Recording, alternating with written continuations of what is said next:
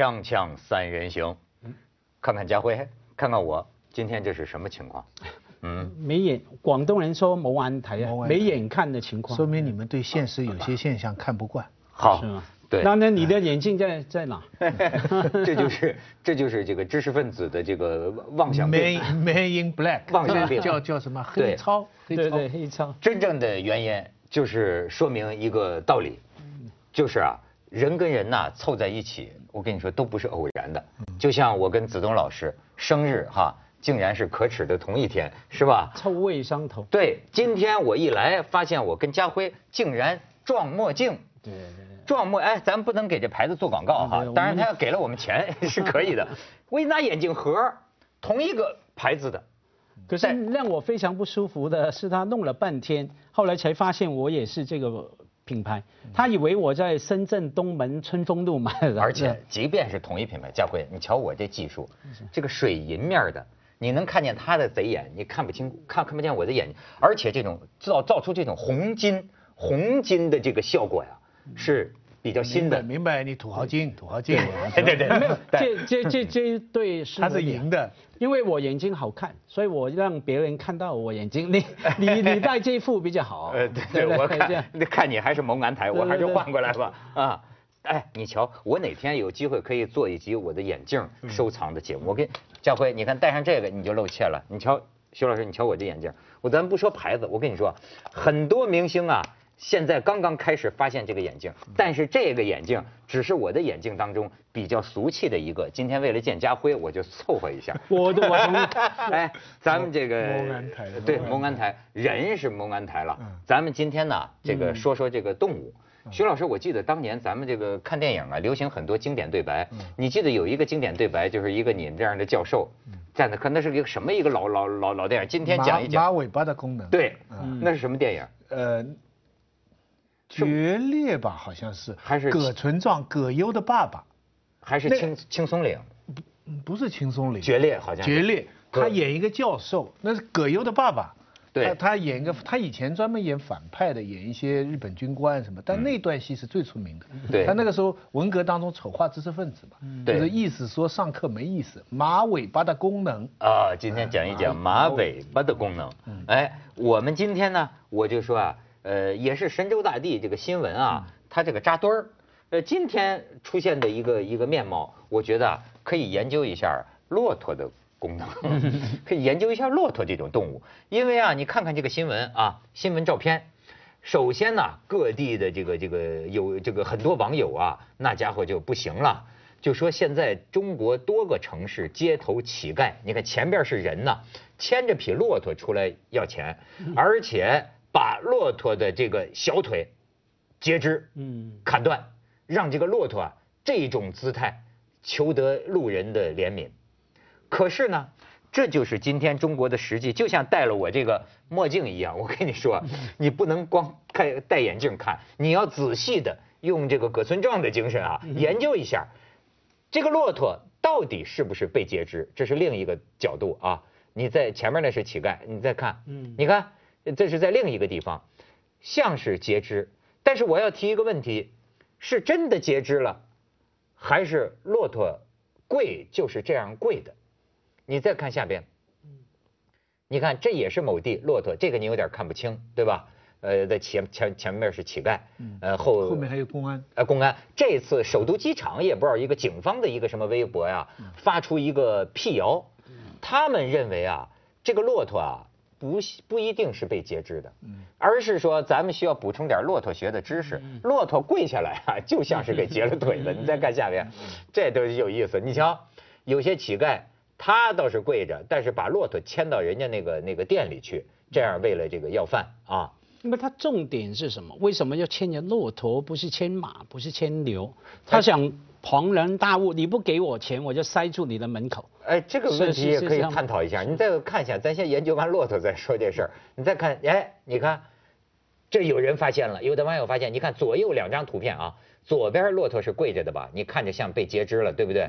但是右边这个骆驼躺下了，躺下你发现呢，小腿就是弯着的，并没有瘸腿，对吧？你再看下边，哎，这是人们为了研究啊，在沙漠上，就是骆驼集体下跪的时候，你可以看到，你可以看到那个最左边那个骆驼，它的屁股和它的这个腿，看来没被给截截肢。你再看，是哪个领领导来了？哎，你看，全全部跪下来，甚至这个我们的研究兴趣到了这种动作分解的阶段，从左往右看啊，左边一二三，这是一个骆驼从站立到逐渐跪下的姿态，你看。骆驼先跪前腿儿，然后右腿开始弯曲，然后咱们再从右边最上边一张开始看，这个时候下呃后后腿弯成了这个样子，再跪再跪，也会给人一个好像没了小腿的错觉。嗯，所以说这一轮的这个讨论呢，我的功能还还还有一张，咱们再看看啊。好，呃，这个还有人这个附会上。最近中国有的地方啊引入了这个羊驼，嗯，这个羊驼呢被这个中国网友啊叫的名声也不大好。但是实际上这个羊驼跪下来就是这么一个姿势，你看着像个什么？像个虫。像个虫子，对，像个毛毛毛毛毛像没有腿的这样。毛毛对，那为什么没人说这个全部全部切掉了，全部腿？对呀对呀，有人就说啊，说你要是啊站这么看骆驼，那我给你看看这张羊驼是不是也全截肢了呢？但是刚才第一张好像还是不一样哎，你你等一下再仔细回头看，第一张啊，我觉得好像是真的没腿了，后面几张是是跪下来是蜷起来的。但是我有个问题，他要真着没腿，他能走吗？骆驼他是爬过来的吧？啊，今天骆驼的骆驼的的研究，哎呃，他可能坐轮椅，等一下讨完钱，他给他一个轮椅，那身材工具啊，所以我觉得重点啊，这他是不是呃切掉腿，很好很好研究嘛，一看就知道。重点是说，我不太理解为什么是骆驼不是马，不是牵着一群猪一群羊，那重点是什么？为什么要牵骆驼？那边是。在那个地区都牵着骆驼出门的是吧？我觉得你提的问题特别好，是，我也不知道为什么，但为什么要牵？徐老师，你觉得呢？比方说第一张照片，那这个景象真是叫人看不下去。嗯，假如说人们一下子不管它是真是假，一下子觉得它是美腿的话，这么一个大动物美腿，这个叫人真，我真是惨不忍睹。你你没这感受吗？对，徐老师，你就说惨不忍睹啊。假如他真的是把骆驼截了肢啊。我觉得这种残忍在中国来说太雨量级的，赢太轻量级了。为什么？你还这个这个那那那那那那那那那叫什么？还有人护灾呢？那很多把小孩弄了，不就是把胳膊给他打折了，让小孩弄成残废、残疾人去去要饭吗？那你那你还有这骆驼，这又算什么呢？再者说了。你知道你看过那种那个就是口外的，就是咱们我们过去管张家口那个口外有的地方那种呃呃贩卖那个狗啊，还有其他一些种种的动物，有那种市场。你见过那个微信他们拍的那个视频吗？那就是众目睽睽之下活剥了这个皮呀，都是活着的，这这这这狗。狗啊，或者是那种羊啊，或者是那种咱们叫什么呢？狍子，就是那种东西，各种各样的动物走兽，他就剥那个皮毛啊，拿那个棍子就是把那个那个那个狗头啊，还是羊头啊，梆梆梆，其实都没砸昏，然后把它一个腿绑在一个木桩子上，就这么滋滋滋，最后把皮彻底剥下来。你看那个光光的那个那个动物，它还在动啊。那都是拍出来的，那比个这比个骆驼算什么？所以中国人呢，残忍到不知不觉，你这都麻木了。上次那个什么地方那个狗肉节，后来人家就讨论了一下，讨论到深处啊，原来是呃这个游牧民族跟呃农耕民族的这个观念的不同。你明白我说的意思没有？他们说狗啊，成为人的朋友啊，成为人的这个生产工具的一部分，是游牧民族的一个基本的特点。就在狗的帮忙，但是在农耕民族呢，像狗啊、猪啊、羊啊这些东西哈，它就它的肉就是就是天生就是要拿拿来吃的，所以在在很多中国的这个传统很多地方，你说吃狗肉是不觉得有什么问题的。那这个西西方很多占主流这个安格鲁萨克逊人都是游牧啊，呃最早，所以他们当然我不知道他中间这个可能有点出书了这样的这样的讲法，但是他们发展到今天。但对他们来说，你要在一般的现在的国外的电影里边，你真的你要有的那个英雄啊，打死人，砰砰砰砰，没没什么样。但是一个狗啊，它一定要在那里怎么抱着生命去抢救啊？它要是把当众把一个狗打死啊，这个损害它的英雄形象。就是说，在某种程度上，我我想说的是这样：一个这么大的个骆驼腿被截掉了，在街上的景象啊，在某种程度上，比一个残肢、一个小孩或者一个残疾人更叫人震撼，更叫人会。会会惨不忍睹。这个话说起来道理上是不通的，人应该是高于一切动物的。嗯，但是在实际现在情况，尤其是这种大量级的动物，尤其是还有一些比较稀贵，比方说老虎、狮子、大象之类的东西，你要是你要是把它残害，我估计公安比比比你打小孩还厉害。就是说，锵锵三人行，广告之后见。哎，家辉有什么高论？没有，我是好奇，因为刚看到那个图片，有一张后面有公安嘛。那假如是骆驼被切掉腿哈，公安不管嘛？我不想太了解内地的法律嘛哈。对，假如说你虐待虐待动物，在香港很大的罪啊。前一阵子不是有一只小狗在那个地铁吗？跑进了铁路，然后好像地铁的员工想救它，没有尽力救，还是怎么样？反正没救到，就被车那个呃呃来地铁来把它撞倒了，撞死了。后来连续一个礼拜啊，年轻人都去那边拜悼念那个小狗，你知道吗？还去好像人死掉啊，要每七天举行打斋嘛，嗯，对不对？路祭，对，路祭嘛，对。然后我看那些女孩哭的，哭的不成样啊。那个，连我在教书的时候，一讲到这个事情，有些女学生也哭起来，你知道吗？哎。所以我我觉得，因为香港也有法律嘛，甚至有人说是不是要检控。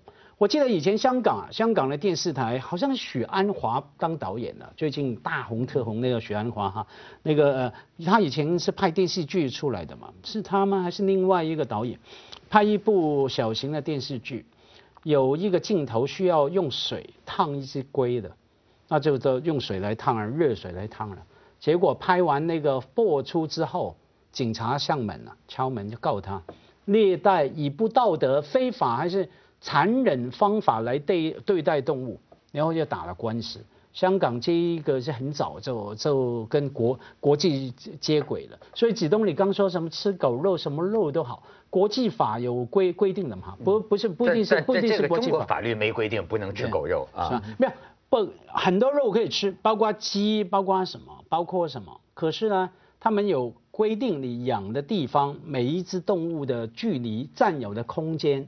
是多小才合法？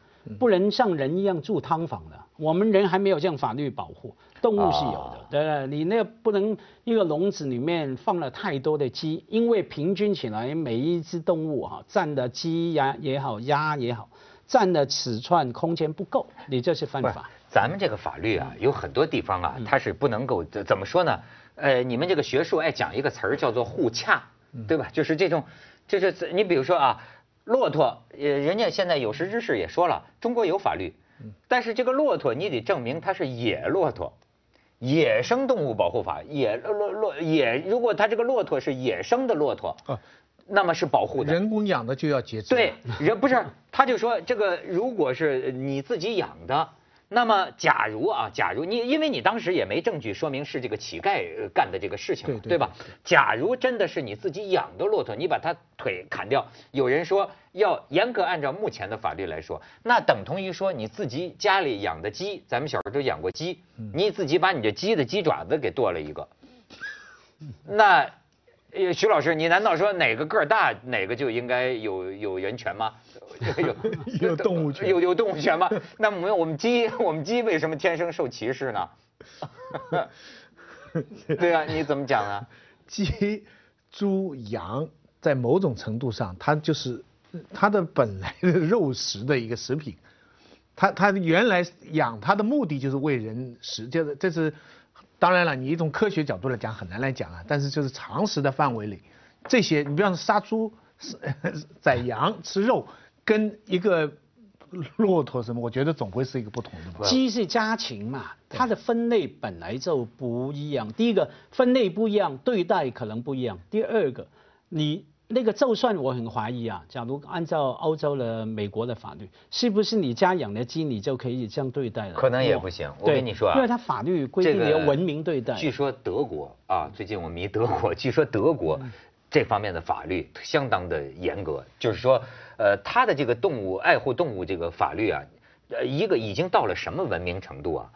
不允许你给杀动物啊，给它施加痛苦，是，甚至就是按照这个法律规定，你不能带活鱼回家，你必须用这个人道的方法把它弄死。有人一定要带活鱼回家做，那么麻烦你要去药房买一个麻醉丸，这个麻醉丸呢，往这个水里一放，哗就化开，这个鱼啊一下子就麻醉睡过去了。安了死，你再这 你吃起来蒸起来，我们作为广东人就爱吃蒸鱼，那不晓得那个感觉吃起来肉怎么样？是活鱼拿来给你看，一会儿就就 不是。那我那我让我想起为什么我看到一个老美朋友真的钓完鱼啊，原来是不活的带回家，但是怎么样把它弄死了？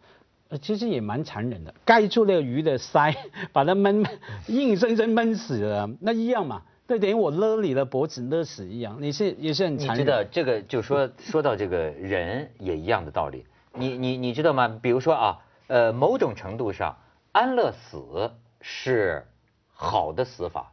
嗯。但是我国法律还有世界上很多国家的法律不接受安乐死。但是你知道，但是有一种事实的天天都存在的情况叫什么呢？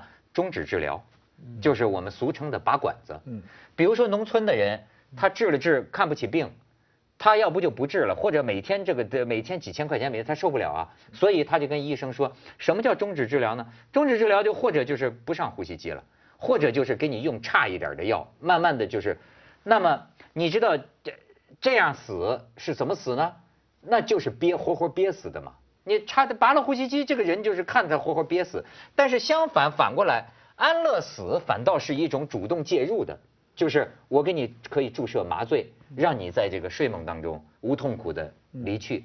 所以你看，在人跟动物 现在的道理是一样的。锵锵三人行，广告之后见。刚才在讲动物的时候用了个词“人道”，这个就点出了这个事情的本质。其实我们人类怎么对付动物啊，归根结底是一个人道的问题，是人怎么来对付人类的一个一个概念的放射。是的。所有我们把动物分成那么几类。一类就是稀有的、珍贵的，那我们特别来保护；一类是它是维持人的正常食物，就是维持人的生生命的，比方说猪肉、羊肉这些，那我们用一些尽可能不痛苦的方法，但是我们可以有权利杀它。呃，还有一些是害虫，比方蚊子啊、什么蟑螂，它危害人的健康或者传染疾病，那我们毫不犹豫地消灭它。在这三类以外，麻烦了，就出现像骆驼啊。像你们刚才讲的那个、那个、那个、那个叫什么？羊驼哎，等等，这些东西它也许不算珍贵动物，但它不是给你吃的，它不应该是拿来给你吃的，它有时候还帮助人。其实最特别的例子还有狗、宠物这样。那所以这些动物我们尽可能不应该伤害它。其实我觉得，呃呃，西方的有些文化，它这么强调对于爱护小动物，其实是他们儿童教育的一部分。哎，家里一个一个小狗，带这个狗，让小孩从小喜欢这个狗，养成了一个对狗这样爱惜，这个其实是培养一种，就也是人类的一种精神的。我们啊，这个我呃我我这个觉得我们中华民族啊，呃有一种东西，我们中华民族啊，当然有这个乐善好生的这一方面，这个是很显而易见的哈。但是也不知道为什么，你有时候看到一些个照片，我又觉得啊。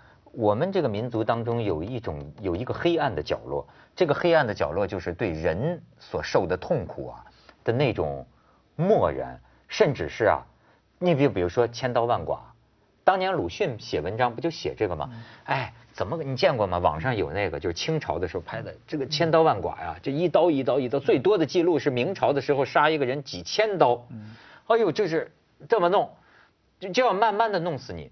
然后你知道我看的那个照片，当时我就看到这个这个这个国人呢，就所谓国人，你知道，挤到什么，跟在跟在百货商店买东西，跟买那个 Prada 一样，挤到这么近呢，就挤到这么近这么看呢，就跟就看他一刀一刀，啊，我觉得，我不知道今天的人是不是还会有这种看客心理，但是至少我会觉得，咱们有的时候，但反反正像刚才那个一个照片，那一个小孩乞丐牵着个骆驼。